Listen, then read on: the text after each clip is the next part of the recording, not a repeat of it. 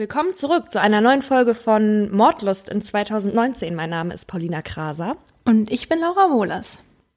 Ich habe was Kleines vorbereitet.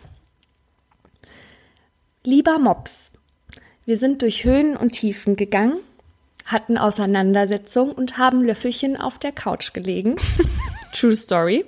Es fielen Sätze wie, ich hasse es, wenn du das machst. Oder du zerstörst mein Leben. Aber auch Sätze wie, ich bin froh, dass ich dich getroffen habe. Und das schaffen wir nur zu zweit, nicht einer allein. Und heute vor genau sechs Monaten haben wir nämlich unsere erste Podcast-Folge hochgespielt. Nee. Mhm. Heute vor sechs Monaten. Ja, wir haben Halbjähriges. Krass. Herzlichen Glückwunsch zum Halbjährigen. Laura und ich führen mittlerweile sowas wie eine Ehe, muss man fast schon dazu sagen. Ja. Wir arbeiten auch daran. Es ist auch manchmal sehr anstrengend. Aber ich finde, wir machen das eigentlich ganz gut. Wir pflegen uns auch. Ja, und wir haben uns verboten, Sprachnachrichten zu schicken. Laura und ich haben tatsächlich einige Regeln aufstellen müssen und das gehört dazu, ja. Das tut unserer Beziehung besser. Was ich aber sagen muss, ich habe es schon ein bisschen vermisst jetzt so. Fühlt sich gut an, wieder zurück zu sein. Ja. Wobei ich sagen muss, ich habe mich jetzt gerade so ein bisschen daran gewöhnt, dich morgens nicht mehr abholen zu müssen. Also mein Trennungsschmerz, der hat sich gerade jetzt eben so gewandelt in so ein Gefühl von Freiheit und Leichtigkeit. Und jetzt. Jetzt musst du jemand anderen mitnehmen. Nein, jetzt quartierst du dich für eine Woche immer bei mir ein. Ach so. genau, ich werde jetzt jeden Monat für eine Woche bei Paulina unterkommen, weil wir nämlich jetzt Teil von Funk sind, dem Content-Netzwerk von ARD und ZDF. Und das heißt für uns, wir haben viel mehr Zeit für Recherchen und coole Fälle für euch vorzubereiten und ganz viel Social-Media-Inhalt. Und für euch heißt das eigentlich nur weiterhin jeden zweiten Mittwoch eine neue Folge Mordlust und nonstop bei Social Media. Außerdem bleiben wir werbefrei. Yay! Das freut uns wirklich sehr und ja. dass wir uns auch mehr sehen wieder und ja, einfach noch viel mehr daran arbeiten können, was uns mega viel Spaß macht. Das wird auf jeden Fall eine coole Zeit. Ja, und was ich dir noch erzählen wollte.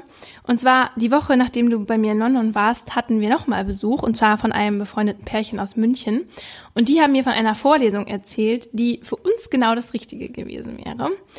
Und zwar gab es an der Uni in München die Vorlesung Forensische Psychiatrie bei Professor Norbert Nedopil. Der war 20 Jahre lang Leiter der Abteilung für forensische Psychiatrie an der psychiatrischen Klinik der Uni und seine Vorlesungen waren wohl relativ spektakulär.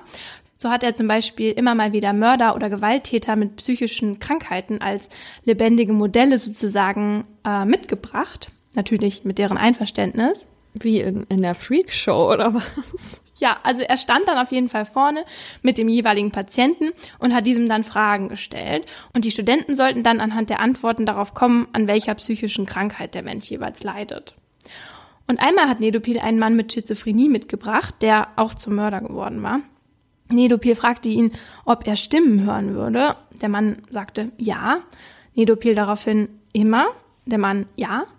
Auch jetzt gerade. Da horchte der Mann in sich hinein und sagte ja, gerade auch. Und das war super creepy, meinten die beiden, als er das gesagt hat. Natürlich hört er Stimmen. Redet ja auch jemand mit ihm. Mhm. Seine Stimme im Kopf. Und ein anderes Mal hatte der Nedopil einen Vergewaltiger dabei, der seine Opfer über Facebook gefunden und angeschrieben hatte. Und danach haben meine Freundin und ihre Freundin in ihre Facebook-Nachrichten geschaut. Da gibt's ja auch immer diesen Ordner mit Nachrichten von Leuten, die man nicht kennt. Und die eine hatte sogar wirklich eine Nachricht von dem Vergewaltiger in ihrem Postfach. ja.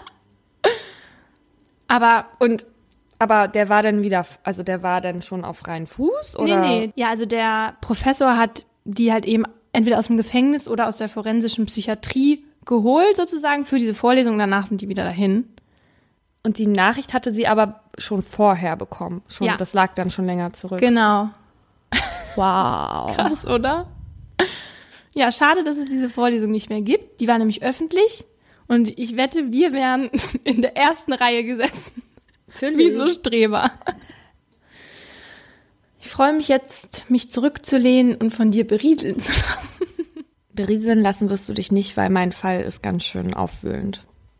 Wir befinden uns in der Standkantorei, Zelle 1981. Hier proben gerade die jugendlichen Chorschüler Stücke für den Toten Sonntag und auch bereits schon die ersten Lieder für das Weihnachtsoratorium. Es ist der 4. November. Friederike hat es diesmal rechtzeitig geschafft. Zweimal die Woche finden die Proben neben der Kirche statt und die Chorleiter erwarten Pünktlichkeit und Regelmäßigkeit, damit auch alles sitzt. Für Friederike ist das aber nicht immer leicht. Sie wohnt im zwölf Kilometer entfernten Hambüren bei ihrer Mutter und ihrer Schwester. Und weil die Verbindungen so schlecht sind und nur wenige Busse fahren, ist für sie die Hin- und die Heimfahrt halt immer ein Problem. Und auch an diesem Abend, als die Proben um 19.30 Uhr zu Ende sind, weiß Friederike wieder einmal nicht, wie sie nach Hause kommen soll. Ein Bus fährt nicht mehr. Ihre Freundin Silke, mit der sie gemeinsam im Chor singt, sagt, mach alles, nur nicht trampen. Das macht Friederike nämlich häufiger mal. Und es ist ein Thema unter den Mädchen im Chor. Sie finden es zu gefährlich für eine 17-Jährige. Auch bei Friederike zu Hause wird darüber diskutiert. Ihre Eltern haben schon oft versucht, es ihr auszureden. Deswegen hat Friederike sich Regeln auferlegt. Zum Beispiel fährt sie nur in Autos mit Zeller Kennzeichen mit oder sie steigt nie in ein Auto ein, wo mehrere Männer drin sitzen. Heute will sie es mal anders versuchen. Sie leiht sich 20 Pfennig. Vielleicht kann sie jemanden erreichen. Ihre Freundin Dörte begleitet sie noch zur Telefonzelle. Als Dörte geht, hat Friederike schon den Telefonhörer in der Hand. Am nächsten Tag erscheint Friederike nicht zur Schule. Und auch bei der nächsten Chorprobe bleibt ihr Platz leer. Zunächst denkt ihr Vater Hans von Möhlmann, Friederike hätte vielleicht bei einer Freundin übernachtet. Aber als sie den ganzen nächsten Tag dann unauffindbar bleibt, stellen sie eine Vermisstenanzeige. In den Zeitungen wird jetzt nach ihr gesucht und nach Hinweisen gefragt aber ohne Erfolg. Friederike bleibt verschwunden. Bis am 8. November, vier Tage nach der Chorprobe, eine Familie bei einem Sonntagsspaziergang im Wald auf ihre Leiche trifft. Sie ist brutal zugerichtet. In ihrer Tasche hat sie noch die 20 Pfennig, die sie sich zum Telefonieren geliehen hat. Oh, dann hat sie nicht mehr telefoniert? Mm -mm. Auf Friederikes Beerdigung singt ihr Chor. Das erste Mal bei so einem jungen Menschen. Was ist passiert? Und wer hat Friederike vielleicht zuletzt gesehen? Trotz weiterer Zeugenaufrufe und der Aussetzung von 5000 Mark für sachdienliche Hinweise findet sich keiner, der helfen kann zu rekonstruieren, was passiert ist. Also muss sich die Polizei auf die Spuren am Tatort konzentrieren. Demnach muss am Abend von Friederikes Verschwinden Folgendes passiert sein. Friederike kann niemanden erreichen oder sie versucht es eben erst gar nicht und fährt doch lieber per Anhalter. Oder aber sie wird von einem Mann eben einfach so angesprochen. Sie steigt zu ihm ins Auto. Er fährt auch erstmal noch Richtung Hambüren, biegt dann aber plötzlich während der Fahrt in einen Waldweg ab. Dann hält er an und vergewaltigt sie. Danach vergehen circa 30 Minuten und bis heute weiß niemand, was in dieser halben Stunde nach der Vergewaltigung passiert ist. Aber als sich Friederike gerade anziehen will, geht der Mann mit einem Messer auf das Mädchen los.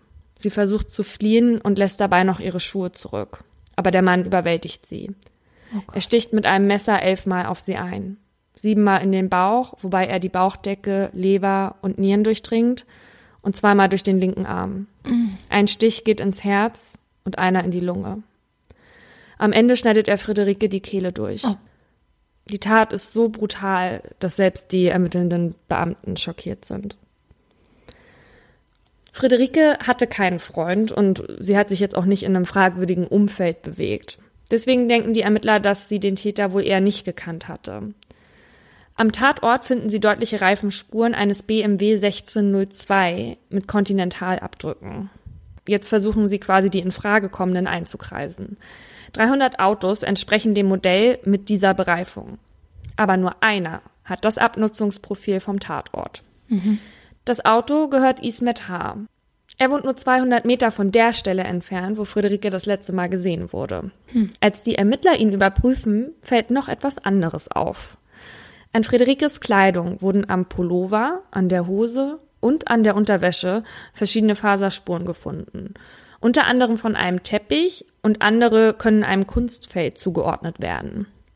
Ismet H. hat ein Kunstfell auf dem Beifahrersitz zu liegen hm. und einen abgeschnittenen Perserteppich im Fußraum.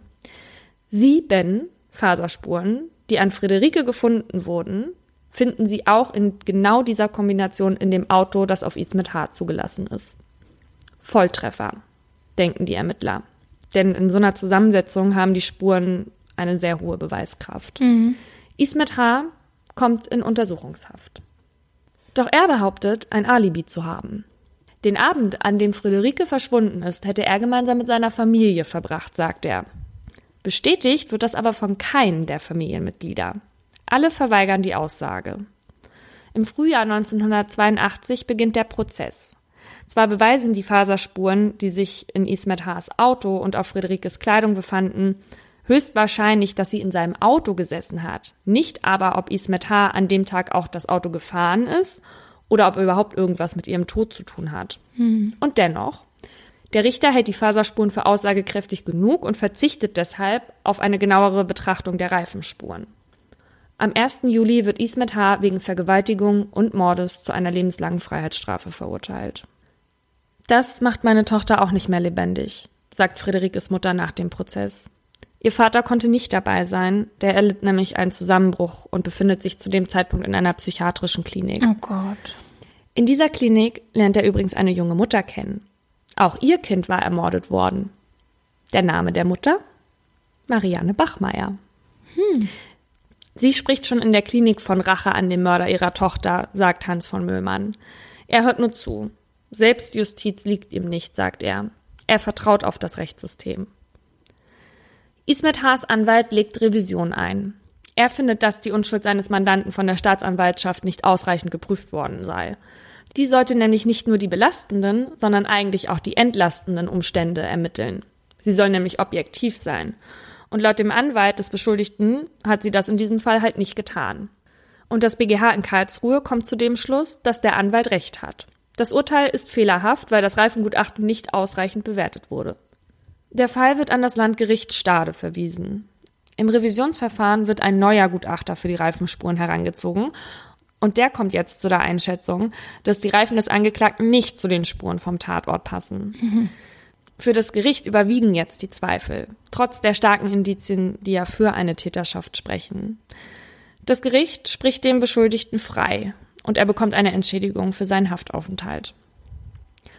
Auch das trübt den Glauben an das Rechtssystem von Hans von Möhlmann nicht. Für ihn ist klar, Ismet H. ist nicht der Täter. Das ist eine Einstellung, die ist für uns sicherlich nicht so ganz leicht nachzuvollziehen, weil man ja wahrscheinlich schon sehr froh ist, den Täter zu haben und zu wissen, wer es ist und dann einfach so zu akzeptieren, dass er das doch nicht ist. Mm, total, ja. Seinen Frieden schließt Hans von Möhlmann deswegen mit der Sache aber nicht.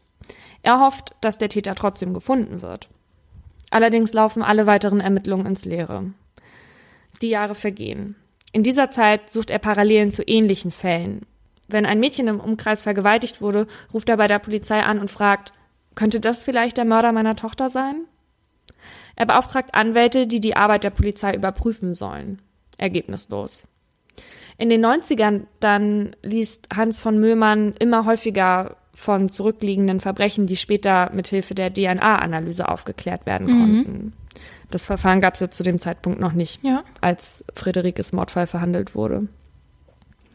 Er wendet sich an die Polizei, an Politiker und 2011 dann an den niedersächsischen Innenminister Uwe Schönemann. Ihm schreibt er, bevor ich sterbe, möchte ich wissen, wer der Mörder meiner Tochter ist. Und er hat Erfolg. Geil. Wer war es?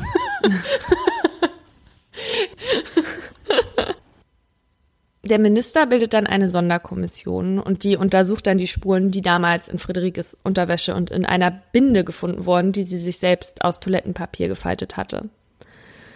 Und nun stellen sie mittels DNA-Analyse fest, auch diese Spuren stimmen mit denen von Ismet H. Mhm. überein.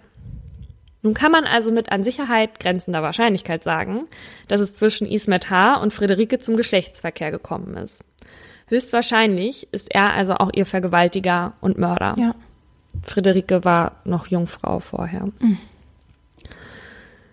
Die Ermittler befragen noch einmal den mittlerweile pensionierten Reifengutachter, der damals ausgesagt hatte. Und der hat gesagt, er hatte halt damals nach bestem Wissen bewertet, aber er hat sich wohl geirrt.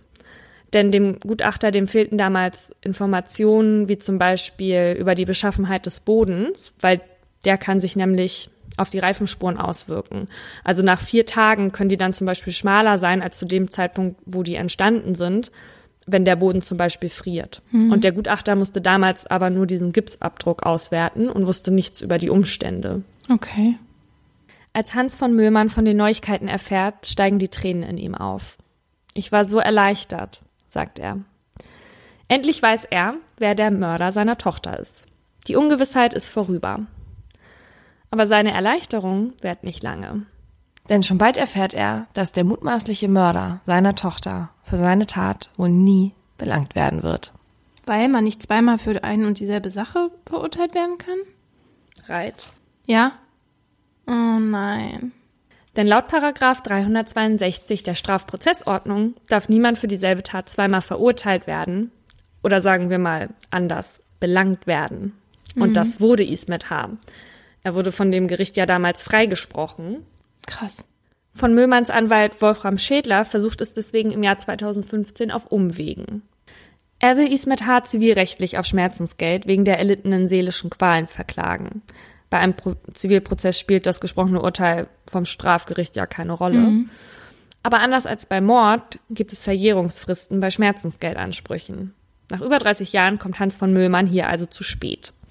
Das Landgericht Lüneburg weist die Klage deshalb im September 2015 ab und das Urteil wird im April 2016 vom Oberlandesgericht Celle bestätigt.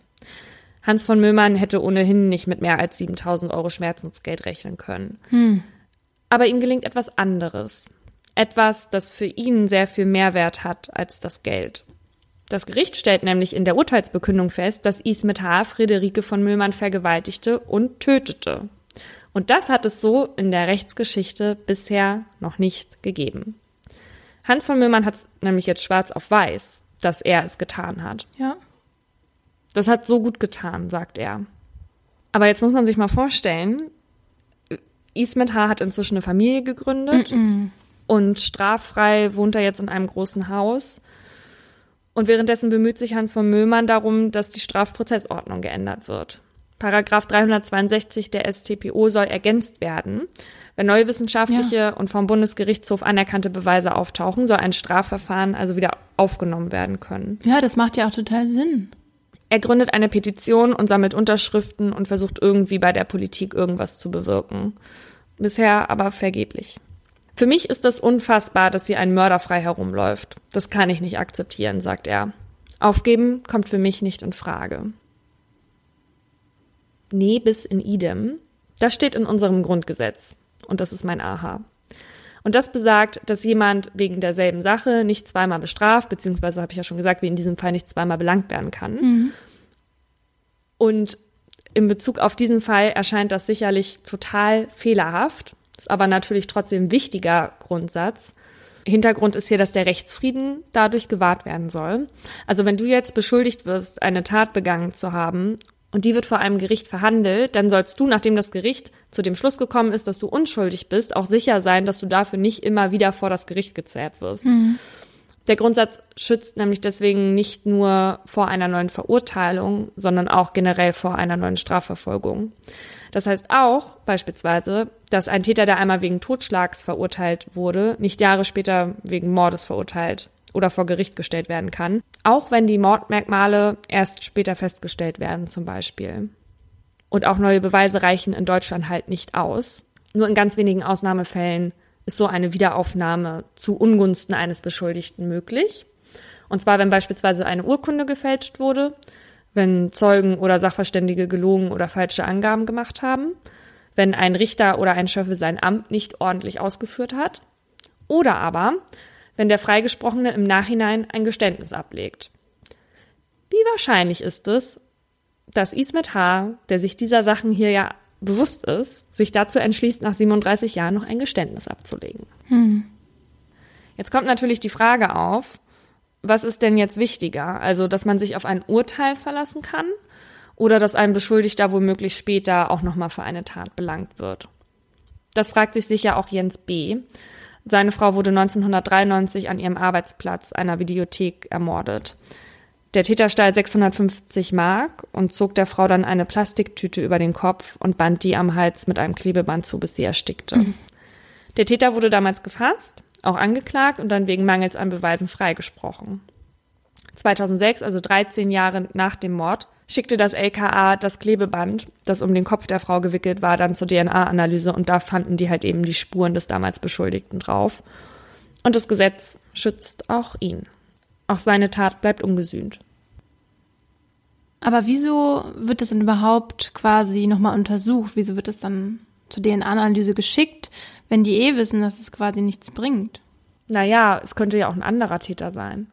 Also wenn du, wenn du noch nicht weißt, wer der Täter ist, dann ist für dich ja wichtig, äh, müssen wir hier überhaupt noch weiter ermitteln, ja? Weil in Stimmt. dem Moment, wo sie wissen, der andere ist der Täter, dann müssen sie, müssen sie ja gar nicht mehr weiter ermitteln. Das bringt denen zwar in dem Moment nichts, weil sie den anderen nicht verknacken können dafür, aber zumindest äh, ist der Fall dann sozusagen abgeschlossen. Gelöst, ja. ja. Was mich dann besonders nervt daran ist, wieso, ähm, wieso kann der Fall nochmal neu oder warum kann der Verdächtige nochmal angeklagt werden, wenn ein Zeuge quasi wissend oder nachweislich gelogen hat, aber nicht, wenn DNA-Beweise sozusagen auf diesen Täter zeigen. Weißt du? Ja, es ist natürlich auf jeden Fall, ist der, ist es veraltet auch. Ne? Mhm. Ne? Dieser Grundsatz, der stammt aus einer Zeit, als es eben ja noch gar keine DNA-Analyse gab. Ja. Und es gibt zum Beispiel andere Länder äh, wie Norwegen, Schweden oder Österreich, die haben die Gesetze schon angepasst.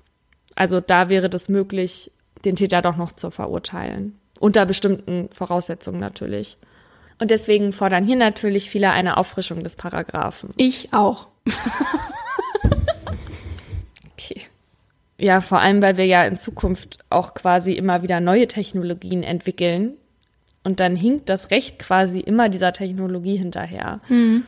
Also ich glaube, dass ähm, gerade diese Differenz von jetzt zu 1980 halt so enorm groß ist, weil es damals, weil wir damals ganz weit noch entfernt waren von dem, was wir heute können.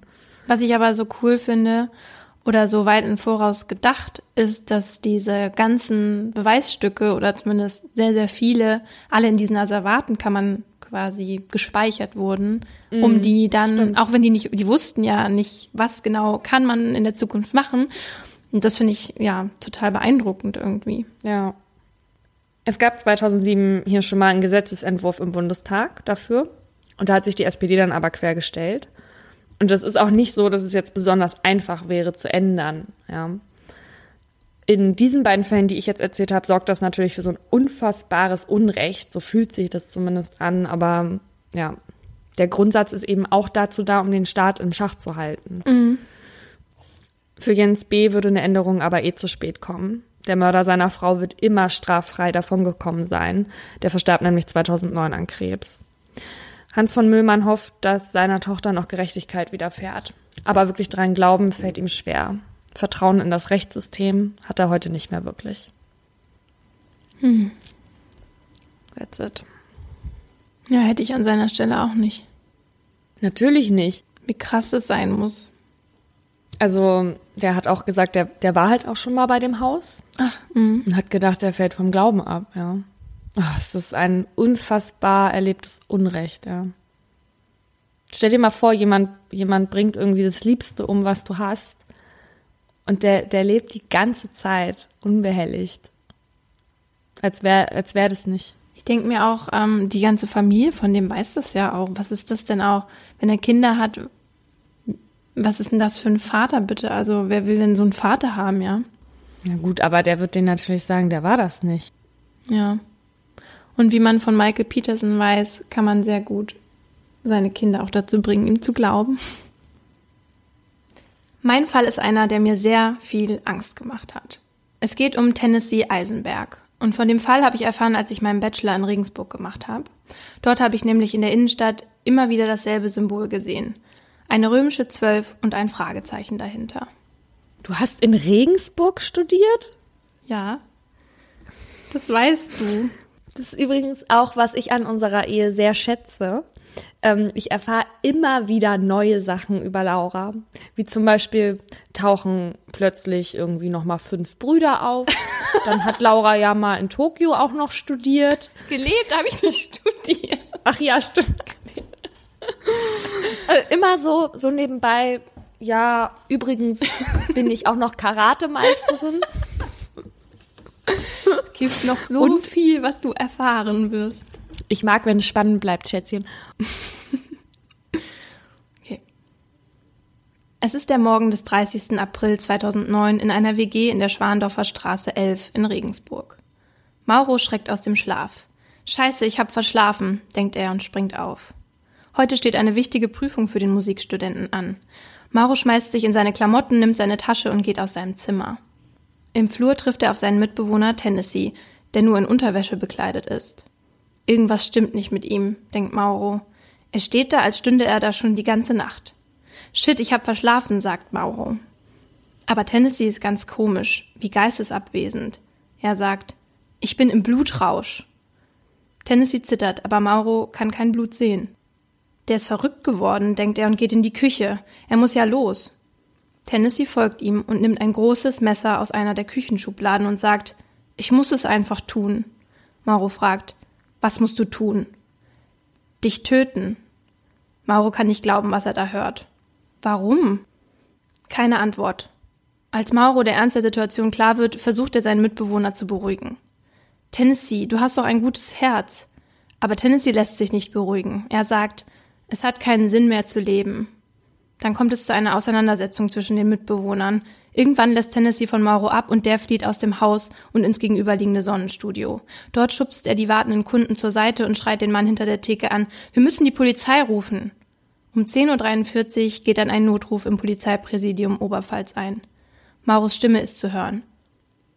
Mein Mitbewohner hat mich gerade eine Stunde lang mit dem Messer bedroht, wollte mich abstechen und jetzt konnte ich aus der Wohnung fliehen. Er sagt immer, er ersticht sich selber oder sowas. Über Funk werden die Beamten im Umkreis informiert und nur 13 Minuten später sind drei Einsatzfahrzeuge und ein Zivilwagen vor dem Haus in der Schwandorfer Straße. Insgesamt acht Polizisten.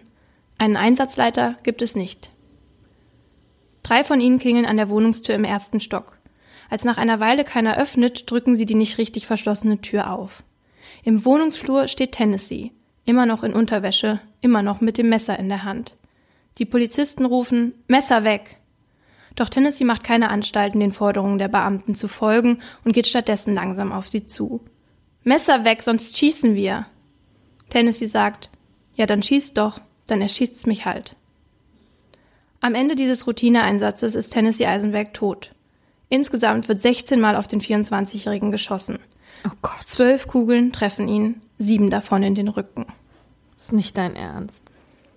Nach den Schüssen wird Tennessee noch in ein Krankenhaus gebracht, wo er eine Stunde später seinen Verletzungen erliegt. Dann wird Familie Eisenberg benachrichtigt. Tennessee habe eine akute Psychose gehabt und seinen Mitbewohner und die Beamten mit einem Messer bedroht. Die Polizisten mussten von ihren Schusswaffen Gebrauch machen, wobei Tennessee tödlich verletzt wurde. Ein Schock. Ein wütender Messerstecher, der auf seinen Mitbewohner und auf Polizisten losgeht, klingt so gar nicht nach dem Tennessee, den Sie kennen. Tennessee Eisenberg ist zum Zeitpunkt seines Todes 24 Jahre alt. Er ist groß und sehr schlank, mit langen schwarzen Haaren und braunen Augen. Er studiert an der Musikfachhochschule in Regensburg, genau wie sein Mitbewohner Mauro. Er hat viele Freunde und eine feste Freundin namens Anna. Im Juli steht seine Abschlussprüfung an. Eine Stelle als Lehrer für Gesang und Klavier in einer Musikschule hat er schon. Später will er noch auf die Schauspielschule. Das war zumindest immer sein Plan gewesen. Doch im Frühjahr 2009 steckt der Student in einer Art Sinnkrise. Er fragt sich, ob er wirklich den richtigen Weg geht und beschäftigt sich intensiv mit dem Sinn des Lebens. Seine Gesangslehrerin erzählt nach dem Tod, dass Tennessee in den letzten Stunden bei ihr jedes Mal geweint hat.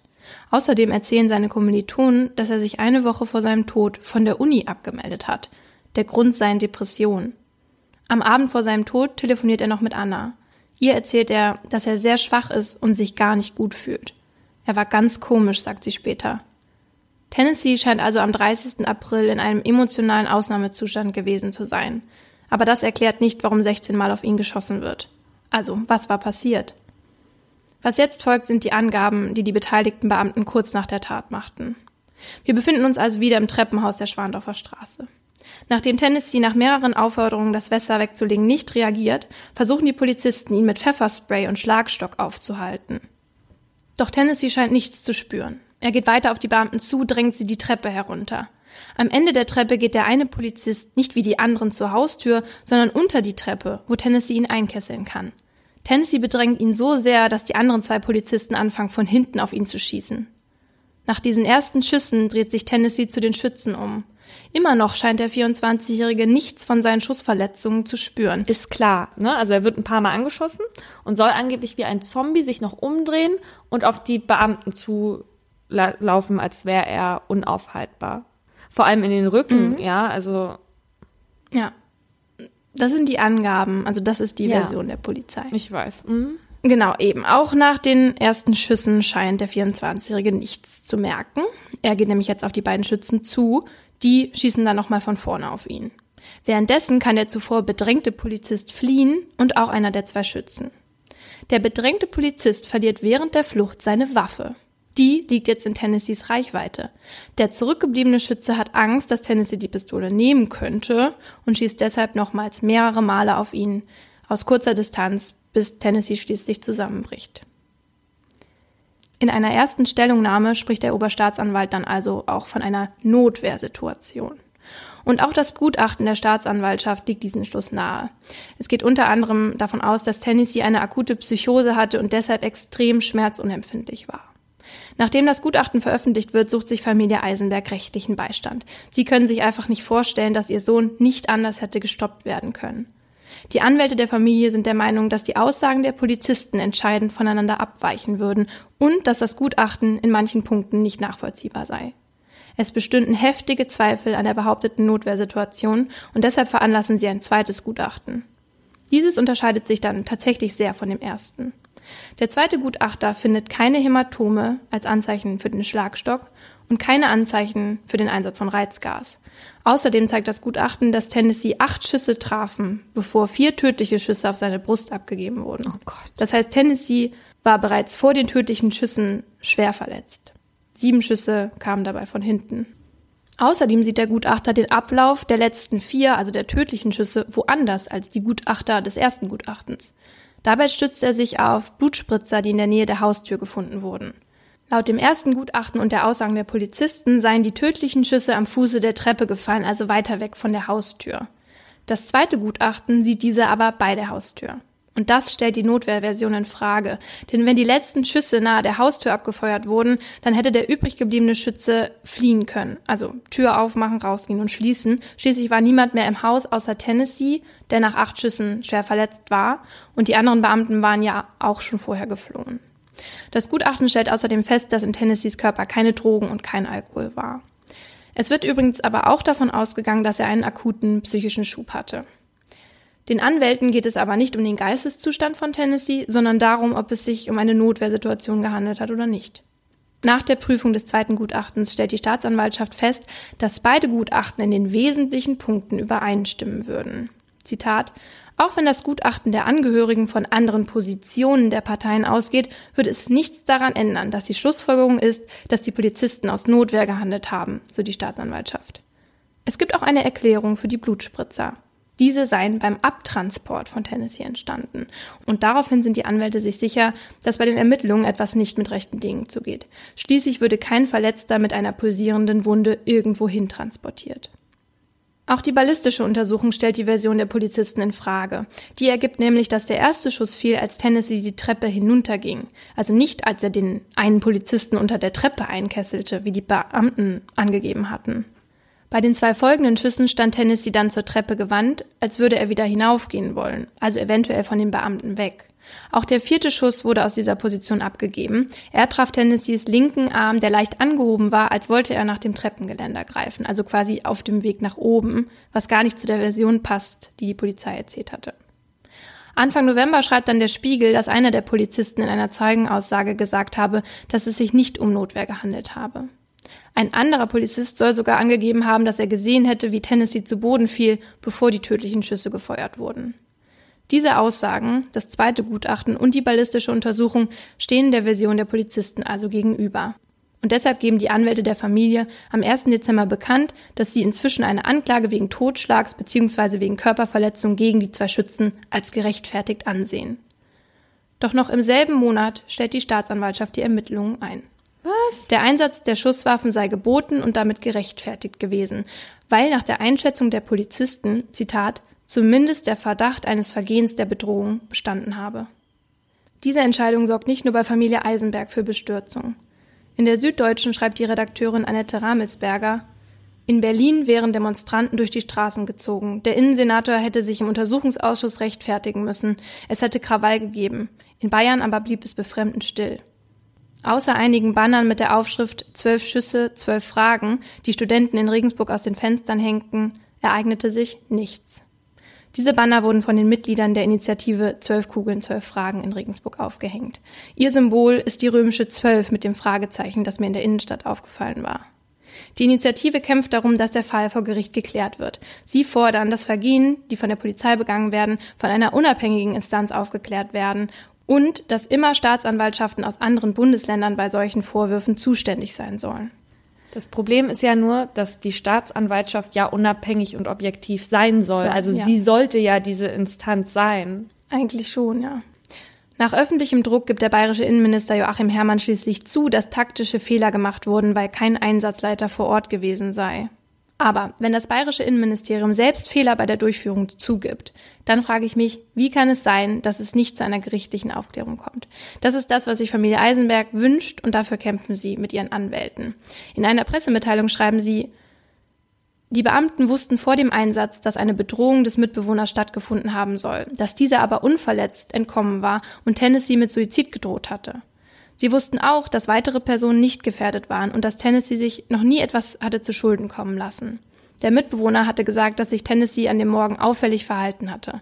Und unter diesen Umständen war es unverantwortlich, ohne Einsatzplan in die Situation zu stolpern und den in Unterwäsche mit Küchenmesser in der Hand in seiner Wohnung stehenden Eisenberg mit dem Kommando Messer weg zu begrüßen. Wer einen Suizidgefährdeten, der eventuell an einer psychischen Störung leidet, in dieser Weise behandelt, riskiert, dass dieser unkontrollierte Angst bekommt. Planvolles Handeln hätte in dieser Situation bedeutet, sich zurückzuziehen, psychologische Hilfe anzufordern, Verwandte anzurufen und abzuwarten. Abwarten finde ich jetzt schon irgendwie schwierig, wenn er quasi schon jemanden angegriffen hat. Ne? Also einfach mit einfach abwarten ist es ja nicht unbedingt getan, wenn sie nicht wissen, ähm, kommt er vielleicht bald aus der Wohnung und geht da vielleicht gerade ein Kind lang oder oder sonst jemand. Also ja, abwarten finde ich jetzt irgendwie falsch, aber. Genau, das, mhm. das waren quasi die Worte von den Anwälten in dieser Pressemitteilung, genau. Ja, ja, ja, ja ich mhm, weiß. Mhm. Aber da, da hast du auch recht, das kann man auch auf jeden Fall diskutieren. Mhm. Ich denke nur, da sie halt wussten, dass er suizidgefährdet ist, müsste man die Situation irgendwie anders angehen, beziehungsweise einen Einsatzleiter haben oder einen Psychologen mitnehmen und so weiter. Es gibt sicherlich auch andere Wege, jemanden irgendwie in Schach zu halten, als ihn siebenmal in den Rücken zu schießen. Ja, genau. Die Anwälte fordern, dass ein Gericht den Fall in einer öffentlichen Verhandlung klärt und deshalb legen sie im Januar 2010 Beschwerde bei der Generalstaatsanwaltschaft wegen einseitiger Ermittlungen ein. Diese Beschwerde wird aber zurückgewiesen. Der nächste Schritt ist ein Klageerzwingungsverfahren, doch auch dieses wird zurückgewiesen. Direkt danach legen sie Verfassungsbeschwerde beim Bundesverfassungsgericht ein. Die Prüfung zieht sich.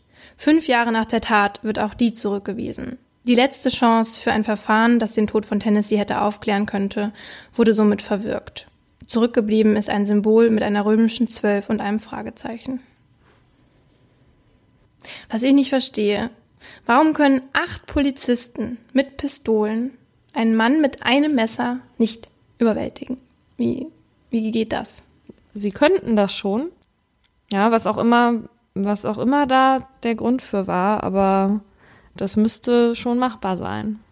Und klar, ich meine, wir können uns nicht hineinversetzen, wie das eben ist, diese Todesangst zu haben, die diese Polizisten wahrscheinlich ja. gehabt haben. Mhm. Die hatten anscheinend furchtbare Angst, sonst wären die auch nicht alle rausgerannt und hätten am Ende geschossen.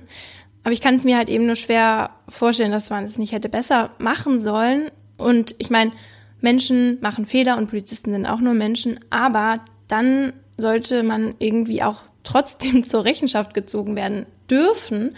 Oder dass man das halt wenigstens ordentlich klärt, ja. Ja, also falsch zu handeln ist ja eine Sache. Ja. Danach geschlossen, Dinge zu behaupten, die laut Gutachten ja so nicht hätten passieren können, ist schon wieder eine andere Sache, ne? Ja. Und ich, da frage ich mich tatsächlich auch, Polizisten wissen ja, was Blutspritzer aussagen können. Also irgendwas scheint da ja nicht richtig gelaufen zu sein. Ja, ich meine aber auch irgendwie, um den Familien auch die Möglichkeit zu geben, mit dem Geschehenen dann irgendwann abzuschließen, ja. Das finde ich so schlimm. Die haben auch gesagt, die Familie hat auch gesagt, äh, die wollen die ja jetzt nicht vorverurteilen oder so, die wollen einfach nur, dass das quasi objektiv ermittelt geklärt wird, ja. wird, ja. Viele Infos hatte ich übrigens aus Michael Lisseks Radio-Feature für SWR 2. Das heißt, der Tod des Tennessee Eisenberg. Und da spricht Lissig unter anderem auch mit Mauro, dem Mitbewohner von Tennessee. Und das war wohl der einzige Journalist, mit dem Mauro je geredet hat. Ah. Mhm. Übrigens war Tennessee Eisenberg kein Einzelfall. Ein Fall mit unheimlich vielen Parallelen ist der von Alexander C. Der 28-jährige Jurastudent wurde nämlich am 26. Januar 2010 ebenfalls von Polizisten erschossen. Auch Alexander drohte sich umzubringen und bedrohte seine Freundin mit einem Küchenmesser. Und auch Alexander hatte eine akute Psychose. Deshalb fährt seine Freundin mit ihm noch nachts zum Bürgerhospital in Frankfurt am Main. Über die Sprechanlage sagt sie, dass ihr Freund sich die Pulsadern aufschneiden will. Aber das Bürgerhospital hat keine psychiatrische Abteilung und deshalb werden die beiden abgewiesen. Daraufhin flippt Alexander aus, packt seine Freundin und hält ihr ein kleines Schälmesser an den Hals. Als die Polizei eintrifft, hat sich die Situation bereits beruhigt. Als die Beamten aussteigen, geht Alexander auf sie zu. Auch hier rufen sie Messer weg. Alexander reagiert nicht auf die Forderungen.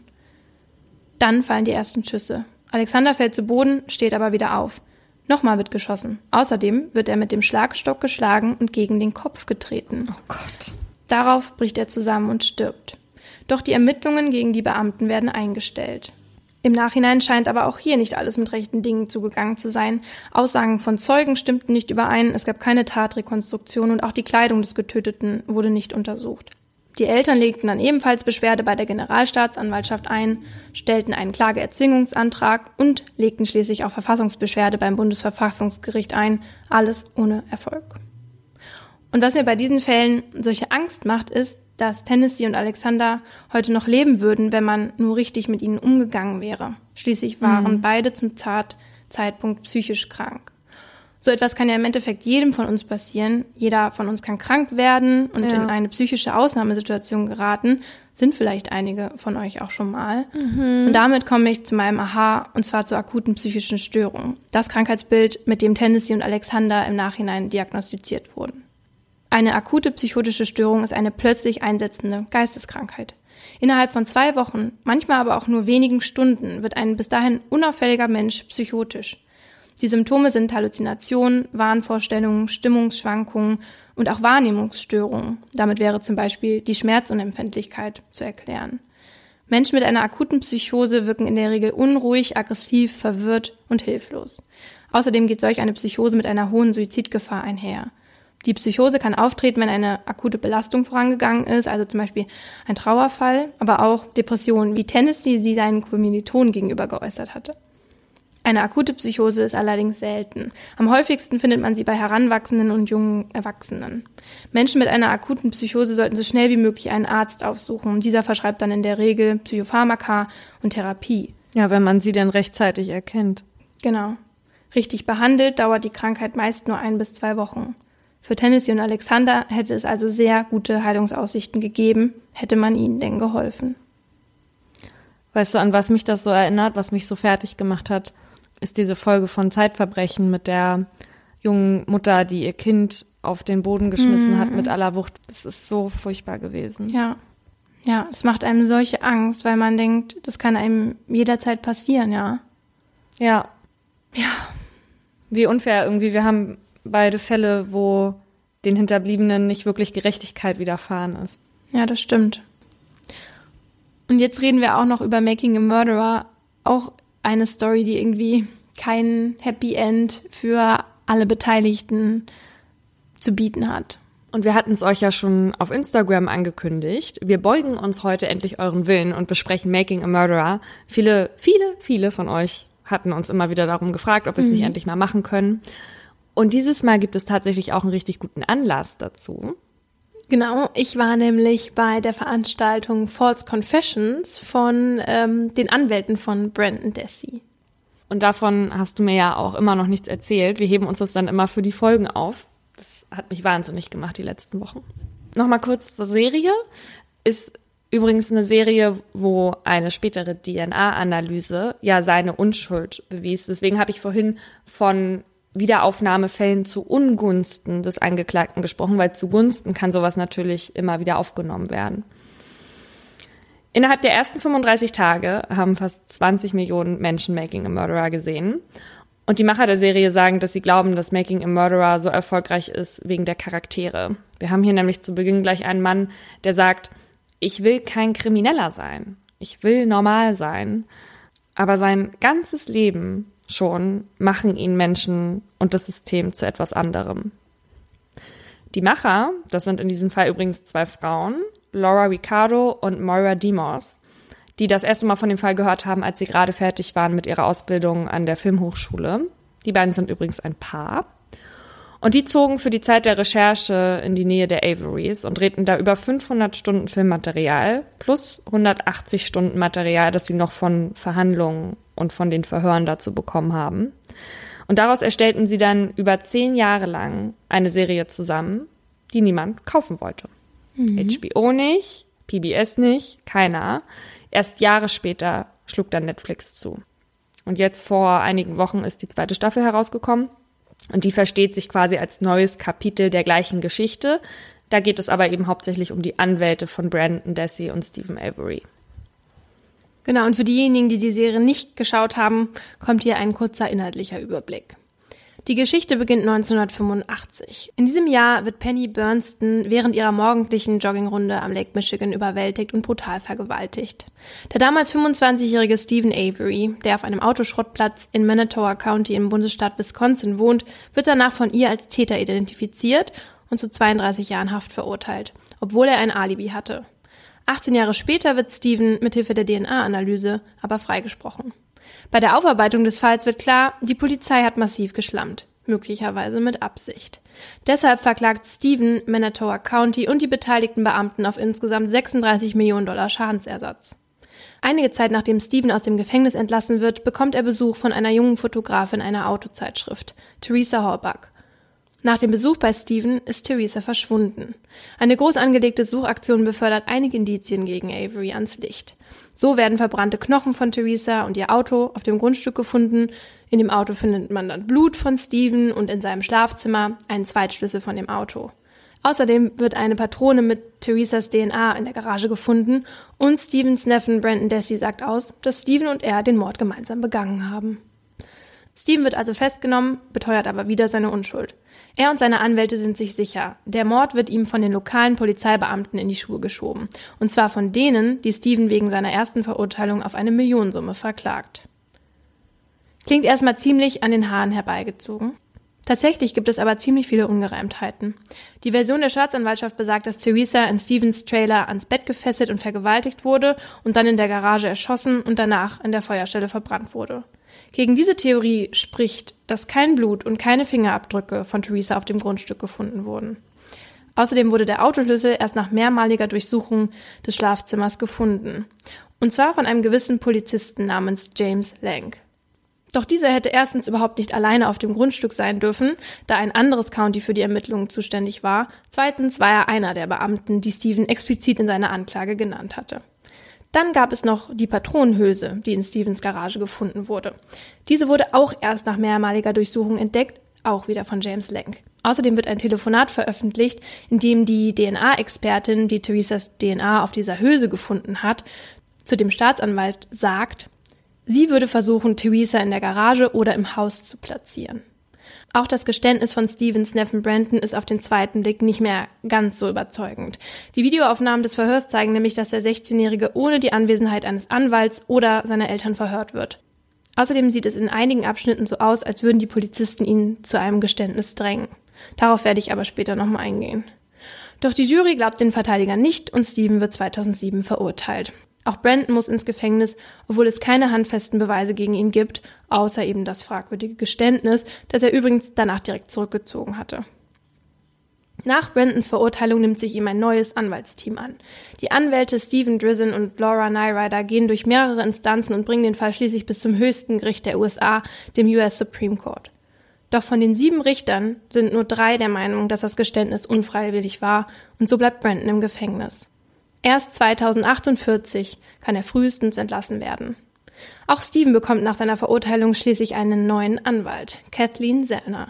Sie versucht zu zeigen, welche Fehler die Staatsanwaltschaft gemacht hat und welche Versäumnisse Stevens vorherige Verteidiger gemacht hatten. Dazu macht sie etliche Tests, spricht mit Experten und hinterfragt jedes Beweisstück. Dabei kommt unter anderem heraus, dass Spürhunde zunächst nicht auf das Grundstück der Averys, sondern auf das angrenzende Grundstück gelaufen sind. Einer ihrer Tests zeigt außerdem, dass auf dem Schlüssel, der in Stevens Trailer gefunden wurde, viel zu viel DNA ist, als dass es von einer Berührung hätte stammen können. Außerdem sucht sie andere Verdächtige, darunter auch Bobby Dessy, der Bruder von Brandon. Er war in Stevens Verhandlungen ein Zeuge auf Seiten des Staats und hatte ausgesagt, dass er gesehen hatte, wie Theresa zu Stevens Trailer gegangen war. Sellner findet aber heraus, dass Bobby gelogen hat. Seinem Bruder Brian hatte er nämlich erzählt, dass er gesehen hatte, wie Theresa das Grundstück wieder verließ. Was Bobby außerdem verdächtig macht, ist, was auf seinem PC gefunden wird. Tausende Pornofotos, unter anderem von jungen, missbrauchten und gequälten Frauen. Dieser PC wurde aber nie an die damaligen Verteidiger weitergegeben, was zeigt, dass die Staatsanwaltschaft Beweise zurückgehalten hat. Nach allen ihren Erkenntnissen beantragt Sellner ein Wiederaufnahmeverfahren. Doch das wird im Oktober 2017 abgelehnt. Das vorläufige Ende dieser Geschichte ist also auch in diesem Fall, Steven bleibt im Gefängnis und zwar ohne Aussicht auf vorzeitige Entlassung.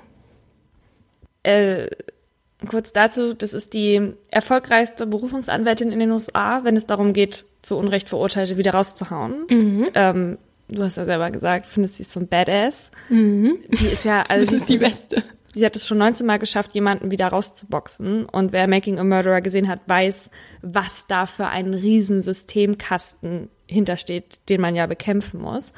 Einmal hat sie es sogar geschafft, jemanden, der in der Todeszelle saß, frei zu bekommen, weil sie den wahren Mörder dazu überredet hat, zu gestehen. Uh -uh. Und ich denke mir, wenn ich mir die ansehe, ich würde der auch alles erzählen. Ich, also, ich weiß nicht, ich finde die, ich finde, die hat eine ganz krasse Ausstrahlung. Und die ist eigentlich diese leitende Person in dieser zweiten Staffel. Und ähm, was ich heute auch gelesen habe, war, dass in der ersten Staffel, dass es so war, dass die Filmemacher quasi ähm, unterschwellig relativ oder auch nicht ähm, rübergebracht haben, dass Steven unschuldig ist und Brandon auch. Und das ist in der zweiten Staffel, dass Kathleen Sellner aber es quasi allen ins Gesicht schreit. Und dass sie ja auch so davon überzeugt ist und, ähm, und das finde ich irgendwie einfach so cool, dass sie da so dahinter steckt und dass sie, ja, dass sie das lösen will und man hat einfach super die Hoffnung in sie irgendwie, ne? Weil du von Schreien redest. Die Zeit hat in einem Artikel geschrieben, das ist dokumentarisches Fernsehen nach Drama oder gar Reality-TV-Regeln. Selna ist die tatsächliche Anwältin von Avery, aber sie ist auch ein typischer zweite Staffel-Charakter, wie er in den meisten Fiction-Serien vorkommen würde. Mhm. Greller, lauter, großmäuliger. Und du hast total recht damit und das ist eben auch einer der großen Kritikpunkte, weil die zweite Staffel sich quasi komplett an Selnas Theorien mhm. orientiert, was ich super problematisch finde. Genau, als ich jetzt das hier vorbereitet habe, habe ich auch gemerkt, wie wenig eigentlich in dieser zweiten Staffel passiert. Also eigentlich werden ja die Geschichten in der ersten Staffel komplett erzählt und die zweite Staffel ist, glaube ich, fast genauso lang wie die erste. Aber eigentlich, als es jetzt um die Zusammenfassung ging, gab es nicht viel zu erzählen. Nee, du, du hängst quasi nur an Selnas Lippen mhm. und möchtest lauschen, was könnte es noch für mögliche Verschwörungstheorien geben. Daraus besteht quasi die zweite Staffel. Und ich hatte es damals bei The Staircase schon mal gesagt, deswegen muss ich es ja auch tun. Das ist mhm. keine objektive Dokumentation. Du hast ja gerade schon gesagt, in der ersten Staffel war es schon klar, dass ähm, die Macher das in die Richtung ja. pushen, er ist, er ist es nicht. Ne? Äh, die Serie heißt ja auch Making a Murderer. Und die sprechen einfach aus der Sicht heraus, dass Steven und Brandon unschuldig sind. Die muss ja gar nicht unbedingt objektiv sein, Nee. äh, die Serie. Also ich beobachte das nur, dass gerade Dokumentationen oder gerade True Crime Dokumentationen im- immer erfolgreicher werden, wenn sie sich positionieren. Ja, ich also du kannst ja eine Meinung haben. Was ich aber schwierig finde, ist, wenn wenn das quasi als Dokumentation ausgelegt wird und dann wird quasi nur in die eine Richtung hin ermittelt, wie ja teilweise die Selner selber macht. Natürlich ist es so einfacher für die Filmemacher und auch viel einfacher für den Konsumenten. Aber eben muss man das wissen, ja, bevor man sich äh, sowas anschaut, dass es so ist, ja. Und das fiel mir zum Beispiel nach der zweiten Staffel sehr viel einfacher, weil mir, wie du sagst, da quasi ins Gesicht geschrien wurde. Und ich finde bei der ersten Staffel, deswegen finde ich die erste Staffel fast problematischer, weil mir da eigentlich suggeriert wird, hier sind ähm, die Informationen und da wird mir viel eher der Eindruck vermittelt, dass das hier gerade eine Dokumentation ist und ich quasi nur einen Hinterblick bekomme hinter den Kulissen, was passiert. Bei der ersten Staffel war es übrigens noch mehr so, dass sich der Inhalt quasi als Kampf gegen White Trash, also es ist quasi das Schimpfwort in den USA für die weiße Unterschicht, verstanden hat. Da ging es, glaube ich, den Machern auch wirklich eher mehr darum, ähm, hier, das ist jemand, der verdient genauso wie jeder andere einen fairen Prozess.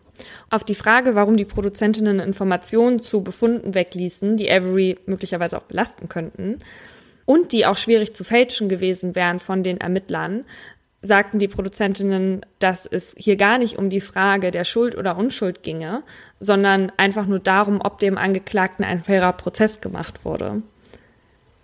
Was sagst du dazu? Ähm, wenn sie zeigen wollen oder wenn sie die Frage stellen, ob ein fairer Prozess stattgefunden hat oder nicht, dann sollten sie doch gerade alle, alle Beweise sozusagen vortragen und zeigen, oder? Ich finde, ich finde auch, dass ähm, das schon sehr darum geht, ob er, nee, wobei, nee, es geht gar nicht darum, ob er schuldig ist oder nicht. Es geht eigentlich darum, dass er unschuldig ist. Also, ähm, dass sie denn sagen, die Frage stellt sich hier gar nicht, sondern wir möchten eigentlich nur zeigen, dass der Prozess nicht fair war. Das finde ich, das stimmt nicht. Also ähm, ja, sicher, die Frage stellt sich nicht so richtig, weil sie von Anfang an davon ausgehen, dass er unschuldig ist. Nochmal zu diesem fairen Prozess und zu dem Wort fair, was ich bei dieser zweiten Staffel unfassbar unfair finde, ist eben diesen Part, wo Selna den Blick auf Brandons Bruder und seinen Stiefvater richtet. Also erstmal habe ich mich gefragt, Alter, darf die das? Also es ist ja, die wirft ja mit Anschuldigungen nur so umher. Ja, und nicht nur die, ne, sondern auch der Ex-Freund und Und es sind ja, und es sind ja konkrete Anschuldigungen. Ich glaube, ich würde es noch nicht mal so schlimm finden, wenn sie gesagt hätte, es gibt die zehn Optionen und das könnte gewesen sein. So, und dann macht sie und dann sagt sie es vielleicht ganz kurz, ja. Aber die schießt sich in dieser einen Folge so auf die Theorie von Brandons Bruder ein. Und das fand ich so schlimm, weil wir beide haben ja auch schon von Fällen berichtet, wo zu Unrecht Leute beschuldigt wurden und deren Leben danach furchtbar geendet hat, die sich ja auch teilweise umgebracht haben. Und ich hätte erwartet, dass so eine Doku die Ungerechtigkeit im Rechtssystem anprangert, das verdammt nochmal besser weiß. Es gibt ja diese Telefonszene, wo der Stiefvater Avery anschreit, ähm, du hast mein Leben zerstört. Und das stimmt natürlich, ja. Was glaubst du, was da los ist? Ähm, bei, einer, Klar. bei einer Serie, die so viele Menschen sehen. Und der Stiefvater wusste das in dem Moment ganz genau. Wenn das in diese Serie kommt, dann ist mein Leben jetzt quasi vorbei. Und ich finde es auch so unfair für die, für die Mutter von Brandon. Also ihr einer Sohn sitzt jetzt im Knast, was schon schlimm genug ist. Und dann versucht man irgendwie dem zu helfen und beschuldigt die andere, die anderen Familienmitglieder. Ja, aber es ist ja nicht einfach so. Es kommt ja auch so rüber, als würde die Selna auch über Leichen gehen für das, was, an was sie glaubt und sie will auch Erfolg haben. Das, es ist ja irgendwie ihr total anzusehen, ja. Aber ich meine, klar, so wie sie das macht, das hat mich auch total gewundert. Aber irgendwie musste sie das ja auch machen, vielleicht nicht, nicht so stark, aber wegen diesem PC und was darauf gefunden wurde. Und weil Bobby Desi quasi der Starzeuge von der Staatsanwaltschaft war, klar musste sie das dann so, musste sie ihn benennen, ja. Vielleicht nicht so, wie sie es gemacht hat, aber. Ja, genau. Sie hätte ihn ja benennen können, aber sie muss ihn ja nicht irgendwie da in, in der Folge die ganze Zeit, also sie, sie sagt es ja auch so, als wäre es fast so gewesen. Und dann beschuldigt sie aber auch noch den Ex-Freund, weißt du, also es ist mir einfach zu sehr dieses, so war's. Oder zum Beispiel, wie du sagst, dass zu viel DNA auf diesem Schlüssel gefunden wurde und für sie heißt es dann gleich, dann ist es so. Ja, also Ja. ähm, das kann möglicherweise ähm, anders gewesen sein und sie kann zeigen, wie es auch passiert hätte sein können, aber sie kann nicht sagen, okay, weil ich jetzt hier das mache oder weil ich jetzt hier so eine gespielte Szenerie mache, wie ich hier so eine Puppe in äh, den Kofferraum werfe, heißt es nicht, dass es dann auch automatisch so war. Aber sie will damit ja eigentlich auch nur zeigen, dass es nicht so, dass es auch anders hätte sein können. Und das muss sie ja als Ja, Anwältin. aber mir ist ihre, ist diese Art zu harsh und ich weiß auch, woher das kommt. Die haben sie ja schon über Jahre versucht zu erreichen. Ja. Und die hat ja erst zugesagt, nachdem Making a Murderer so ein Erfolg war. Ja. Und, ähm, und dann macht sie das alles so medienwirksam. Und Klar. das hat, hat mich nur so aufgeregt, weißt du? Und ich glaube, ich glaube nicht, dass sie einen Vorteil davon hat, wenn sie quasi ähm, das schon in die Kamera sagt, wer ihre anderen Verdächtigen sind. Ich glaube nicht, dass es ein Vorteil für sie als Anwältin ist. Ja, also es ist super für die Staffel und ähm, ich habe es auch, muss ich muss ich sagen, ich habe es auch gerne gesehen, aber auch weil ich mich gerne unterhalten lasse. Ja. Aber trotzdem glaube ich nicht, dass sie in dem Moment die besten Interessen von Stephen Avery und seiner Familie im Sinn hat. Obwohl man auch sagen muss, dass man in manchen Situationen merkt, wie nah ihr das auch alles geht. Ja. Und ich habe mich total gefreut, als quasi einfach mal endlich noch eine Frau Ja. außerdem quasi im, äh, im Team war sozusagen. Und dann auch noch so eine, ne? Aber eben, also die, die ist total kontrovers und deswegen ist die zweite Staffel wahrscheinlich halt auch so gut. Ich finde die trotzdem gut, die Frau. Ja, ja. Also gar, gar keine Frage. Ich finde nur, sie macht bestimmte Dinge einfach falsch. Ja. Fandest du die zweite Staffel oder die erste Staffel jetzt besser? Es kommt drauf an, aus welchen Gesichtspunkten du das siehst. Wenn es um meine Unterhaltung geht, fand ich die zweite besser. Wenn ich aber danach gehe, was ich sehen möchte und ich will sehen, dass vielleicht irgendwie ein ganz großes Unrecht aufgedeckt wird, dann finde ich, hat die erste Staffel eher die Anforderungen erfüllt, die ich an so eine Dokumentation stellen würde als die zweite. Ja. Du? Während ich die zweite Staffel geguckt habe, dachte ich, dass ich die zweite besser finde. Ähm, aber für mich ist es auch eben, weil die so unterschiedlich sind, auch nicht so richtig zu sagen. Was ich aber sagen muss, ist, dass ich ganz unterschiedliche Gefühle hatte. Halt bei der ersten Staffel, wo es darum ging, aufzudecken, was diese Polizisten vor allen Dingen in diesem ersten Fall für eine Scheiße gebaut. Ich konnte das überhaupt nicht glauben. Ich war so sauer, ich konnte das Ja. nicht glauben. Ja. In der zweiten Staffel, wie ich eben schon gesagt habe, ist halt sehr wenig inhaltlich, würde ich mal sagen. Es wird halt viel Tara um einen ganz kleinen Part gemacht. Bei der ersten Staffel haben sie halt eher ganz, ganz viel gehabt und haben versucht, es in ganz wenig reinzupacken. So hat sich das angefühlt. Genau, und in der zweiten Staffel hatte ich halt äh, andere Emotionen. Vor allen Dingen konnte ich es fast überhaupt nicht aushalten, als der Vater geweint hat von Steven. Das war für mich so, also es war so er schrecklich. seinen Ausweis vergessen hat. die Oder Szene. ja, einmal hat er so geweint und dann schlimm. das mit dem Ausweis. Da hat Steven irgendwie seinen 55. Geburtstag Ja. oder so und die fahren da, keine Ahnung, Stunden hin und dann wird er nicht reingelassen. Ja, Mein Herz ist gebrochen. Ja. Ja. Und in dieser zweiten Staffel wird halt vor allem auch der Fokus auf diese Familie gelegt, weil eben nicht so viel Inhaltliches da ist. Und die zeigen halt, wie diese Familie zerstört wurde dadurch. Ja, und du, ja, keine Ahnung, man wird einfach, man ist einfach super traurig, in, wenn man das guckt. Das ist mir ganz, ganz übel aufgestoßen bei dieser zweiten Staffel, dass die tatsächlich dann ja einen Teil dieser ganz offensichtlich fame-geilen widmen, die ihre Sendezeit da bewusst platzieren möchte und auch bewusst in diese Serie rein möchte. Ja. Und, und die ihr das auch noch gestatten. Ja. Ich rede von dieser Ja, Heiratsschwindlerin das verstehe ich auch nicht. die kurze Zeit mit Avery zusammen ist und dann im Fernsehen mit dem quasi Schluss macht. Und das, und das kann ich nicht verstehen. Da war ich so enttäuscht von den Machern, weil, weil genau das wollte sie doch. Und ihr rollt ihr den roten Teppich dafür aus. Das fand ich total schade. Ich meine, es zeigt natürlich auch, was die Familie alles durchmachen muss. Und das ist sicherlich ein Teilaspekt davon. Aber das, das hätte ich nicht gemacht. So, aber, aber jetzt musst du das erzählen. Ja, endlich kann ich es erzählen. Es war der absolute Mega-Hammer. Und ich hatte einige Fangirl-Moments. Ich bin so aufgeregt. Und zwar eben war ich bei dieser False Confessions Veranstaltung von den Anwälten von Brandon Dessy und die touren halt mit dieser Veranstaltung um die Welt und wollen quasi auf False Confessions, also falsche Geständnisse aufmerksam machen und eben anhand von Brandons Fall. Und wir hatten ja auch schon mal in Folge 4 darüber gesprochen, wie leicht es ist, Erinnerungen zu manipulieren. Und Polizisten lernen in ihrer Ausbildung eben Verhörtechniken, die teilweise sehr suggestiv sind, um eben aus ihrem Gegenüber die Informationen rauszukriegen. Und dabei können sie halt auch sehr manipulativ sein. Und besonders Kinder und Teenager sind da sehr anfällig. Und das hat Steven Drizzen, also der Anwalt von Brandon, sehr früh in seiner Karriere erfahren. Einer seiner ersten Fälle war nämlich der von einem Zehnjährigen, der seine Nachbarin umgebracht haben soll. Und der Junge hatte in einem Polizeiverhör alles gestanden und danach aber wieder zurückgenommen. Und Steven fragte den Jungen damals, warum hast du das denn gesagt, wenn es nicht so war? Und der antwortete, ich weiß es nicht. Und dieser Fall war der erste von mehr als 20 mit sogenannten False Confessions von Kindern und Jugendlichen, die Steven gewonnen hat.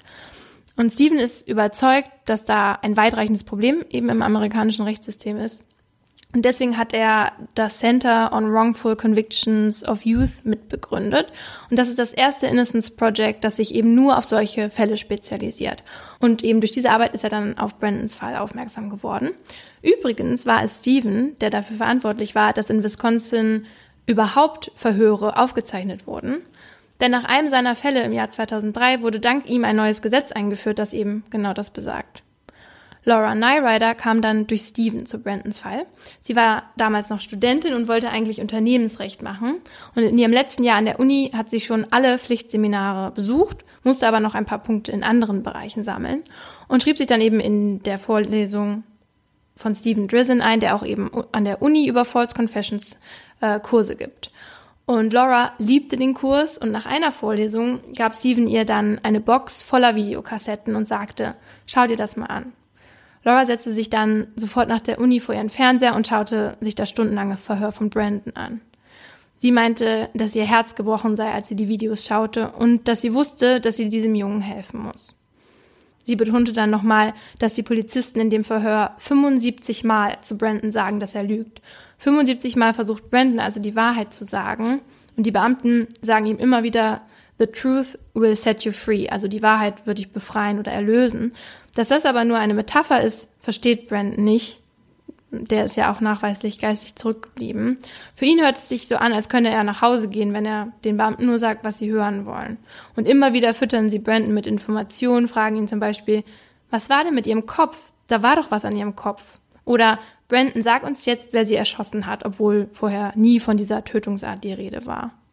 Nach dem Verhör kommt die Mutter von Brandon in den Raum.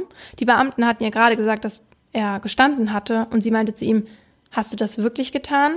Und Brandon antwortet, nicht wirklich. Und they got to my head. Also sie haben sich irgendwie in seinen Kopf geschlichen. Als er das sagt, sieht man die Polizisten sofort wieder in den Raum eilen und die Kamera ausmachen. Sie hatten wohl gehofft, er würde auch vor seiner Mutter gestehen. Dieser letzte Teil, der so viel aussagt, wurde der Jury übrigens nie gezeigt. Neben dem Verhör war auch Brandons erster Anwalt Len Kaczynski ein großes Thema an dem Abend. Und als der Name fiel, hat auch erstmal das ganze Publikum gebuht und der Moderator, der Moderator, der war so geil, der meinte so, I fucking hate that lawyer. Und ähm, Kaczynski war eben nachweislich seinen Anwaltspflichten für Brandon nicht nachgegangen. Und Brandon hatte auch direkt gemerkt, dass sein Anwalt ihm nicht glaubt und hat dem Richter sogar einen Brief geschrieben, dass dieser ihn doch bitte abziehen solle. Das passierte aber nicht.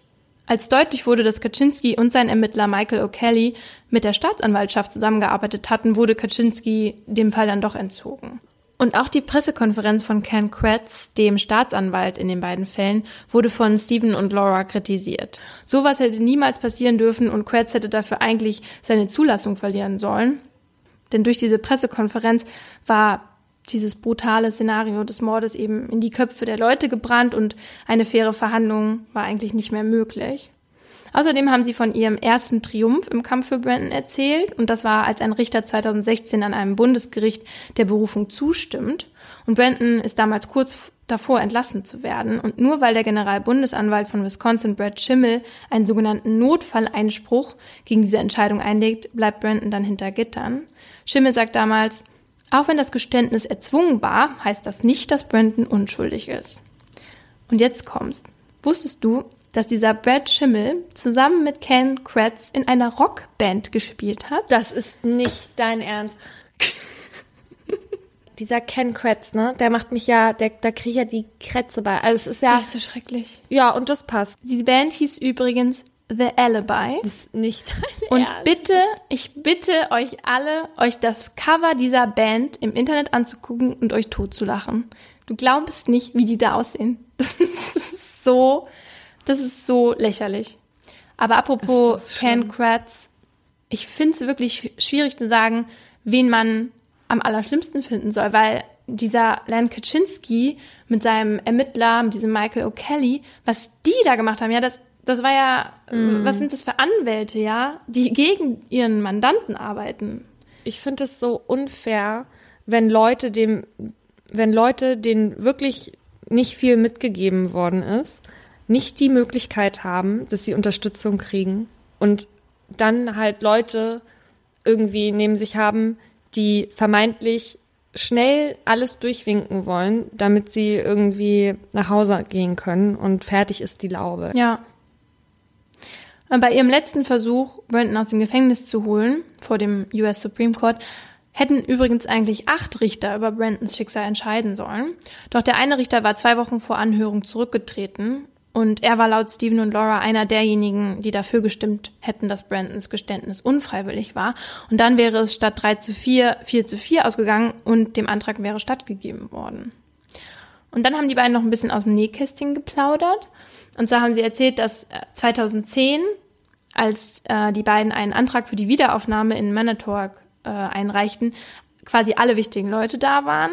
Und weil es da eben nicht so viele Hotels gibt, wohnten dann eben alle in einem Hotel, also auch die Gegenseite.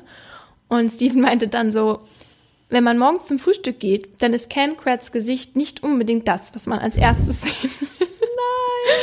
Und auch Da will man nichts mehr essen. und auch dieser O'Kelly, der Ermittler von Kaczynski, war da. Und der saß an einem Tag äh, neben Steven, der irgendwie am Laptop gearbeitet hat. Und O'Kelly meinte zu Steven, wenn Sie Hilfe bei einer Recherche brauchen, melden Sie sich gerne und gab ihm seine Karte. Und Steven konnte es nicht glauben. Zumal. Ja, und der Moderator hat die äh, beiden dann noch gefragt, woher sie eigentlich die Kraft nehmen, weiter für Brandon zu kämpfen. Und Steven und Laura meinten dann, dass es Brandon ist, der sie so motiviert, weil er so voller Hoffnung ist und so positiv. Und ähm, ja, und dann ging es noch darum, wie es jetzt eigentlich mit Brandon weitergeht. Und ähm, Brandon steht jetzt quasi da, wo Steven Avery nach der ersten Staffel stand. Und ähm, seine Anwälte versuchen jetzt eben auch nach neuen Beweisen zu suchen, nach äh, Tests zu machen, nach alternativen Verdächtigen zu suchen. Also quasi die Arbeit, die Kathleen Sellner jetzt auch gerade macht. Außerdem gibt es einen neuen Gouverneur in Wisconsin, äh, in den die beiden viel Hoffnung setzen. Der kann wohl einiges in dem Fall machen. Und Laura sagt am Ende, wir werden niemals aufhören zu kämpfen. Und darauf hat dann das ganze Publikum geklatscht und gejubelt. Das war, das war so cool irgendwie. Und, und Steven war auch so süß. Der meinte nämlich dann am Ende, dass es so toll ist, dass es Laura gibt, denn er weiß, dass auch wenn er mal in Rente geht, jemand seinen Kampf für die Gerechtigkeit weiterführt. Also gibt es denn jetzt überhaupt noch eine Chance, weil die sind doch schon zum obersten Gericht gegangen. Ja, genau, mit ihrer, mit ihrem Ansatz, den die hatten, quasi zu zeigen, dass dieses Verhör und somit auch das Geständnis quasi unfreiwillig war.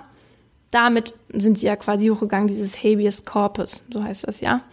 Und das wurde abgelehnt, das heißt, das können die jetzt nicht mehr, Vorbringen.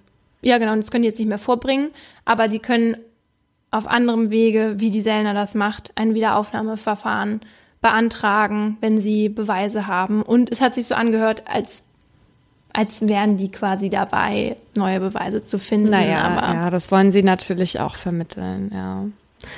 Wenn sie Beweise hätten, dann würden sie vielleicht andere Sachen machen, als durch die Welt zu touren und darüber zu reden. ja, Auch wenn ich jetzt viele Sachen bei der Staffel schwierig fand, bin ich trotzdem der Meinung, dass dieses Verhör auf jeden Fall ähm, so ein Bullshit war und ähm, dass die kein faires Verfahren bekommen haben, ja. Ja.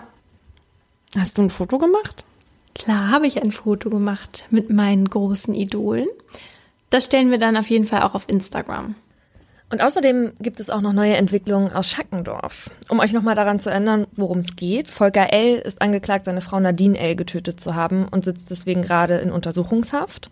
Er soll sie nach einem Streit beim Spaziergehen erschlagen haben. Beweise dafür gibt's aber nicht. Also es dreht sich hier um einen Indizienprozess.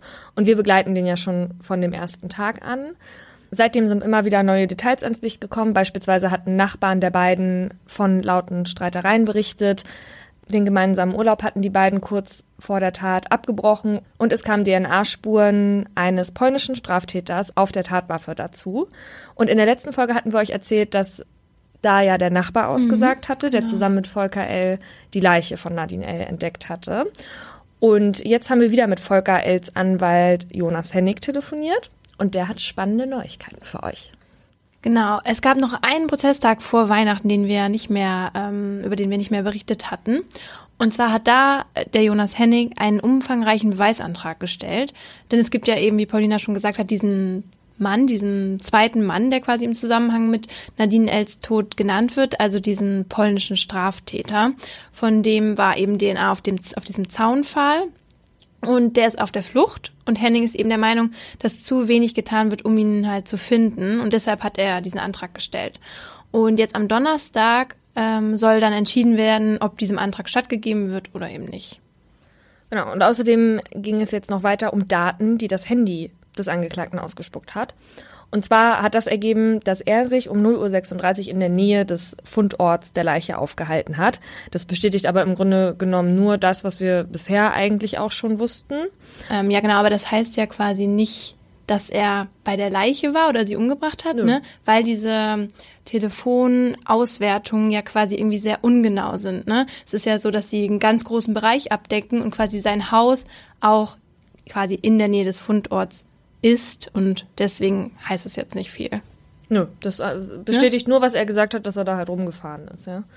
Das Hamburger Abendblatt hat außerdem geschrieben, dass Volker L. laut Navi sein Tempo von 83 auf 74 km/h gedrosselt hat, als er an diesem Fundort vorbeigefahren ist was er ja zu dem Zeitpunkt noch gar nicht wusste. Aber auch das kann halt eben total viele Gründe haben. Und das hat mich jetzt auch ehrlich gesagt eher weniger überrascht. Sie wollen wahrscheinlich, also oder die Staatsanwaltschaft will wahrscheinlich damit sagen, ähm, eventuell ist er da vorbeigefahren und langsamer geworden, um zu gucken, ob man sieht oder so. Das ist ja total. Aber, also, ist ja Quatsch. Ja, und wenn ein Auto vor ihm gewesen ist, das gebremst hat, dann bremst man ja auch. Ja, oder ein Reh oder er ist irgendwie abgebogen. Ja. Also, das sagt irgendwie auch nicht so viel. Sagt nichts. Heute war auch wieder ein Prozesstag und da wurde der Mensch befragt, der den Herzschrittmacher von Volker L. ausgewertet hatte. Dieser Herzschrittmacher hatte ja eine erhöhte Frequenz an dem Abend aufgewiesen. Das konnte man also aus den Daten lesen. Und dieser Experte hat halt dann gesagt, dass die erhöhte Frequenz durch Aufgeregtheit und körperliche Aktivität erklärt werden kann. Und dass eben keine extreme körperliche Belastung äh, der Grund gewesen sein muss. Also zum Beispiel töten oder diese, den Abtransport der Leiche oder so. Aber der Experte hat auch gesagt, dass man eine äh, körperliche Belastung nicht ausschließen kann. Also am Ende heißt das, der Herzschrittmacher beweist, dass er wach war. Ja. So. Genau. Mehr konnte man nicht, nicht rauslesen. ähm, außerdem gab es einen richterlichen Hinweis, und zwar, dass Volker L. jetzt auch wegen Totschlags verurteilt werden könnte. Eigentlich ist er ja wegen Mordes angeklagt. Hier würde dann das Mordmerkmal niedrige Beweggründe greifen sollte er Nadine L. aus Eifersucht getötet haben. Volker L. kann aber jetzt auch wegen Totschlags verurteilt werden, weil in einem eskalierten Beziehungsstreit nicht zwangsläufig ein Mordmerkmal erfüllt wird. Äh, und das Interessanteste, was Jonas Henning uns heute erzählt hat, ist eigentlich, dass er befürchtet, dass die Kammer auf Verurteilungskurs ist, weil sie den Haftbefehl gegen Volker L. bisher noch nicht aufgehoben hat. Und das heißt für uns und alle Beteiligten, dass es jetzt relativ schnell zu Ende sein kann. Wenn der Beweisantrag nämlich abgelehnt wird, dann könnte am Donnerstag schon die Staatsanwaltschaft ihr äh, Schlussplädoyer halten. Was mich jetzt tatsächlich wundert, weil ich bisher noch nichts gehört habe, wo, wo ich sagen würde, okay, das überzeugt mich jetzt total. Ich meine, wir wissen, dass es ein Indizienprozess ist, mhm.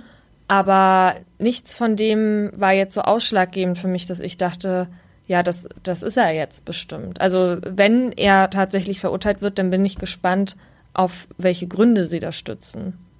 Wir halten euch auf jeden Fall weiterhin auf dem Laufenden. Hab ich dir eigentlich schon die Geschichte erzählt, wo ich bei diesem Podcast-Dinner war? Nee. Das war für mich nämlich gar nicht so leicht, weil ich habe ja erfahren, dass du dann nach London gehst und dass ich zu so einem Event dann ja alleine muss. weil es ist dann so, denn ähm, wenn man sich ja noch nicht kennt, dann stellt man sich vor, natürlich fragt man auch, was für Podcasts die anderen machen. Und dann sagen die da so, ja, wir haben den Podcast über Liebe, Love und Sexy sein. Und dann fragen die mich, und, und du, worüber redest du? Und ich muss dann immer sagen, ja, wir reden darüber, wie Menschen anderen Menschen die Kehle durchschneiden. Und das erklären wir dann. Ach so, ja, schön, schön. Wie kommt man auf diese kranke Idee? Freak. Außer die Lester-Schwestern. Die haben mir nämlich gleich von einer Geschichte erzählt und ich kannte sie noch nicht. Ähm, die ist letztes Jahr passiert, ist keine neue Geschichte. Und zwar ist eine 18-Jährige frühmorgens in der Münchner U-Bahn eingeschlafen und hatte verpasst auszusteigen. Kennst du die Geschichte? Nee. Und diese Bahn, die fuhr dann in den Wendehammer und die 18-Jährige saß eben allein im Waggon und dann kam der 58-jährige U-Bahn-Fahrer dazu und hat ihr dann die Hose ausgezogen und sie vergewaltigt, Oh ja. Und dann kam das natürlich alles raus. Und dann hat sich die Münchner Verkehrsgesellschaft gefragt, wie man die 18-Jährige dann entschädigen könnte. Wa- Was würdest du denken, was, ähm, Ja, eine hohe Schadensersatzsumme. ja genau, das wäre eine Möglichkeit. Oh nein, sag nicht, dass sie, sag nicht, dass sie eine freie Bahncard bekommen hat oder sowas. Genau, das haben mir die Lester-Schwestern dann erzählt und zwar für die Partytram. Nicht dein Ernst.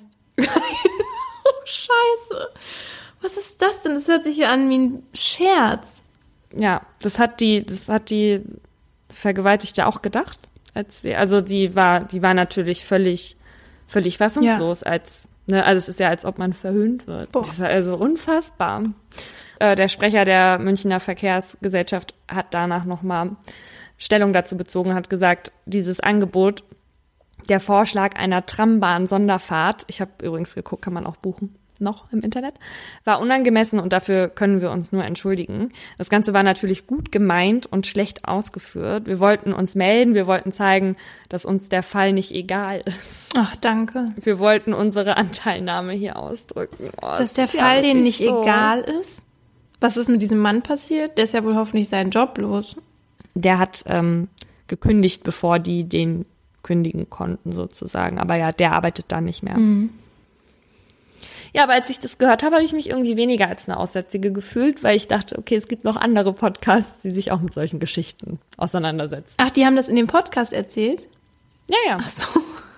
Also sie haben mir das auf der Veranstaltung erzählt, dass sie in ihrer letzten Podcast-Folge darüber geredet haben. Ja, ja, genau, das meinte ich. Soll ich abschließen? Ja. Das war jetzt schon unsere erste Folge im neuen Jahr. Und ja, wir wollten uns nochmal bedanken bei euch für die ganze Unterstützung, die coolen Nachrichten, Empfehlungen, die Bewertungen, die ihr uns auf äh, iTunes gibt. Genau, das hilft nämlich unserem Podcast sehr, dass der auch von anderen Leuten gesehen wird. Da freuen wir uns immer sehr, Genau. wenn ihr uns da bewertet.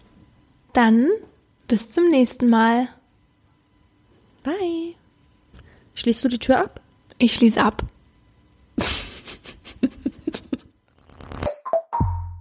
Das war ein Podcast von Funk.